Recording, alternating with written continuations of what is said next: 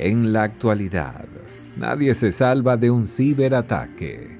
Red TISEC ha creado el podcast Ciberseguridad para Todos, con consejos y ayuda para ti. Bienvenidos, bienvenidos.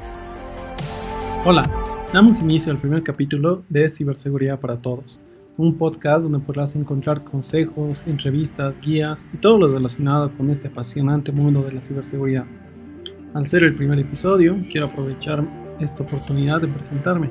Mi nombre es Luis Solari y los estaré acompañando en cada uno de los episodios que tenemos programados. Comentarles que gran parte de mi carrera profesional me he dedicado a la ciberseguridad y actualmente soy el CEO de RedKisec, una empresa boliviana comprometida con la ciberseguridad. RedKisec trata de crear la conciencia de ciberseguridad y es por eso que hemos creado el podcast, que será un medio entre nosotros y la población en general tengo más de 15 años de experiencia. Durante mi carrera profesional he logrado obtener distintas certificaciones internacionales de seguridad, como son las de CISA, C-RISC, ambas certificaciones de ISACA, además de las certificaciones ISO 27001, Lead Auditor, ISO 31000, Risk Manager, CEH del Easy Council, además soy Scrum Master y COVID-5. Quiero del mismo modo agradecer a todas las personas que han hecho posible este emprendimiento Teníamos la idea de sacar este podcast hace mucho tiempo y finalmente lo hicimos. Quiero dar un especial agradecimiento a mi familia que siempre me ha estado apoyando en todo momento. En nuestro primer episodio vamos a hablar de la historia de la ciberseguridad, cuándo inicia, quiénes son sus precursores, qué marcos de referencia existen. No podemos hablar de ciberseguridad sin primero hablar de la seguridad de la información. Para esto nos tenemos que remontar hasta el año 1990, allá en el Reino Unido, que es cuando el Ministerio de Comercio e Industria, por una necesidad latente, lanza los lineamientos de mejores prácticas sobre seguridad de la información. En el año 1995, el Instituto Británico de Normas, BSI, por sus siglas en inglés, publica el documento BS 7799-1, un primer documento que me ha servido de referencia allá en mis primeros años de auditor de sistemas. Este documento lleva consigo una guía de buenas prácticas de la industria aclarar que esta norma se lanza como una norma británica. En el año 1998, también la BSI lanza el modelo de certificación de SPCI, publicado como norma BS 7799-2. Es en este documento donde ya se empieza a hablar de un sistema de gestión de seguridad de la información y los requisitos que se deben cumplir para que el mismo pueda operar. No es hasta el año 2000 que la Organización Internacional de Normalización ISO reconoce la seguridad de la información como una norma y realiza la publicación de la ISO 17799. Esta norma fue desarrollada tomando como base lo que existía anteriormente en la BS 7799. Cinco años más tarde, en el año 2005, se realiza la nueva versión de la ISO 17799 y la publicación de la norma ISO 27001. Es en esta norma donde ya encontramos especificaciones de un sistema de gestión de seguridad de la información y los controles que son mandatorios como un anexo. Una norma muy importante que sale también ese año es la ISO 27002, que es el documento de buenas prácticas de seguridad de información, un documento totalmente alineado a la 27001 y que es usado para la implementación de controles. Debo confesar que debo mucho a la norma ISO 27001 Gracias a ella he podido diseñar, implementar y certificar un sistema de gestión de seguridad de la información. Adicionalmente, esta norma me ha dado la posibilidad de ser el primer trainer boliviano y acreditado por PSB.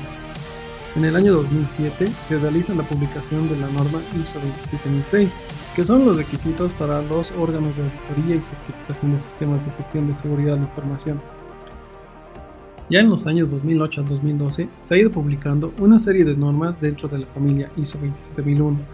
Podemos rescatar, por ejemplo, las normas 27004 que te hablan de los indicadores o las métricas del SGCI, la norma ISO 27005 que te habla de la gestión de riesgos y otras más específicas como la 27033, 27006 y 27007, etcétera, etcétera. Todas estas normas se han creado entre el 2008 al 2012 y forman parte de la familia de la ISO 27000. Finalmente, el año 2012 se publica la tan famosa norma Guías para la Ciberseguridad, con la ISO 27032. ¿Y por qué hablo de las ISO?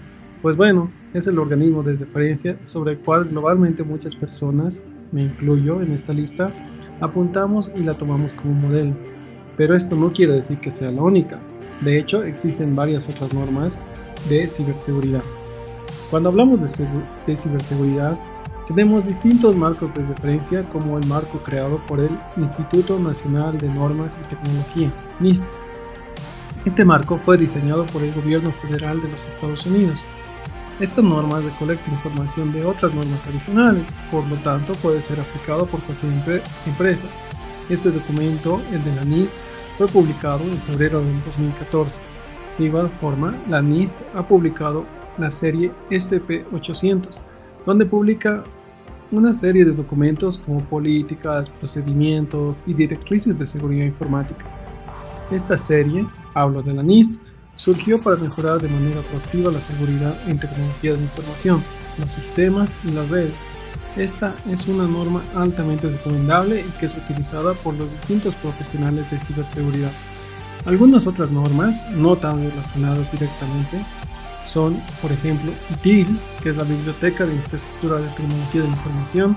Esta norma se centra principalmente en abordar cómo los servicios de IT pueden satisfacer las necesidades del negocio.